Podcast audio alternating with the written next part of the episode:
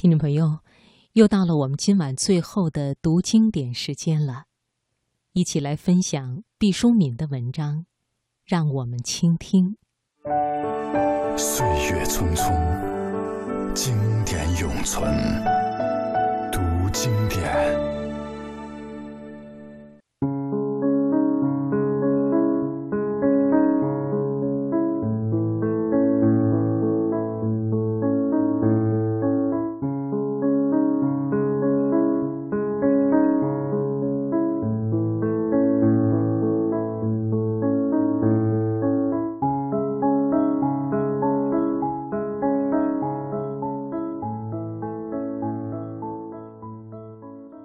我读心理学博士方向课程的时候，书写作业，其中有一篇是研究倾听。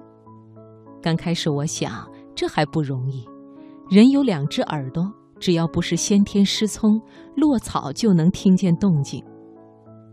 夜半时分，人睡着了，眼睛闭着，耳轮没有开关，一有月落乌啼，人就猛然惊醒。想不倾听都做不到。再者，我做内科医生多年，每天都要无数次的听病人倾倒满腔苦水，鼓膜都起茧子了，所以倾听对我应该不是问题。而当我查了资料、认真思考以后，才知道差距多多，在倾听这门功课上，许多人不及格。因为如果谈话的人没有我们的学识高，我们往往就会虚与委蛇的听；如果谈话的人冗长繁琐，我们就会不客气地打断叙述；如果谈话的人言不及义，我们会明显地露出厌倦的神色；如果谈话的人缺少真知灼见，我们便会讽刺挖苦，令他难堪。凡此种种，我都无数次的表演过，至今一想起来，便感到无地自容。而世上的人，天然就掌握了倾听艺术的，可说凤毛麟角。不信，咱们就来做一个试验。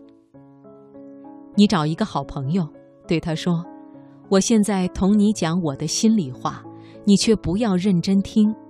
你可以东张西望。”你可以搔首弄姿，你也可以听音乐、梳头发，干一切你忽然想到的事。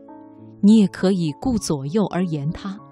总之，你什么都可以做，就是不必听我说。当你的朋友决定配合你以后，这个游戏就可以开始了。你必要捡一件撕肝裂胆的痛事来说，越动感情越好，切不可潦草敷衍。好了，你说吧。我猜，你说不了多长时间，最多三分钟就会鸣金收兵。无论如何，你也说不下去了。面对着一个对你的疾苦、你的忧愁无动于衷的家伙，你再无兴趣敞开襟怀。不但你缄口了，而且你还会感到沮丧和愤怒。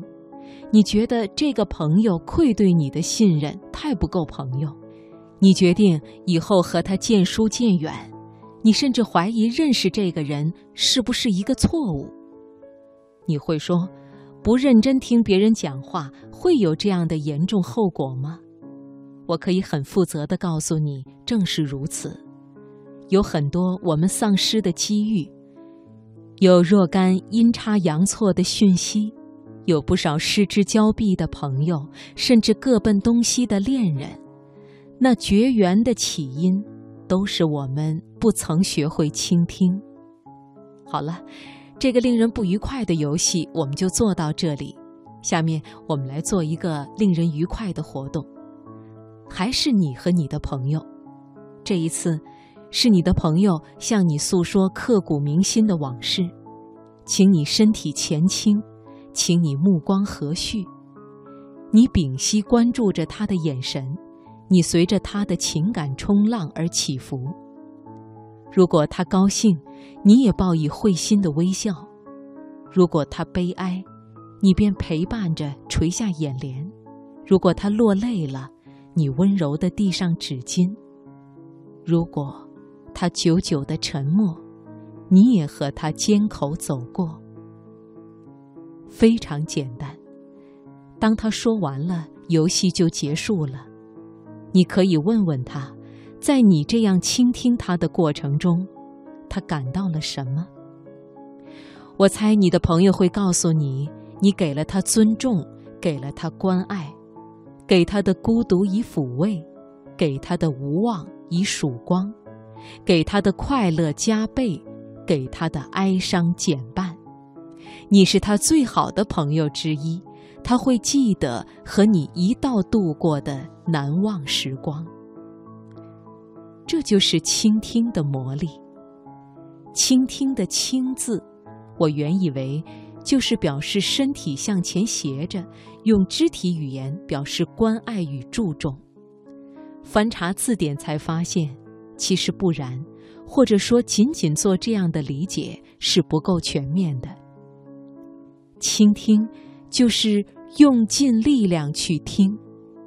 这里的“清”字，类乎倾巢出动，类乎清香导窃，类乎倾国倾城，类乎倾盆大雨。总之，殚精竭虑，毫无保留。可能有点夸张和矫枉过正，但倾听的重要性，我以为必须提到相当的高度来认识。这是一个人心理是否健康的重要标志之一。人活在世上，说和听是两件要务。说，主要是表达自己的思想、情感和意识。每一个说话的人都希望别人能够听到自己的声音。听，就是接收他人描述内心想法，以达到沟通和交流的目的。听和说像是鲲鹏的两只翅膀，必须协调展开。现代生活飞速的发展，人的一辈子再不是蜷缩在一个小村或小镇，而是纵横驰骋、漂洋过海。所接触的人不再是几十、一百，很可能成千上万。要在相对短暂的时间内，让别人听懂了你的话，让你听懂了别人的话，并且在两颗头脑之间产生碰撞，这就变成了心灵的艺术。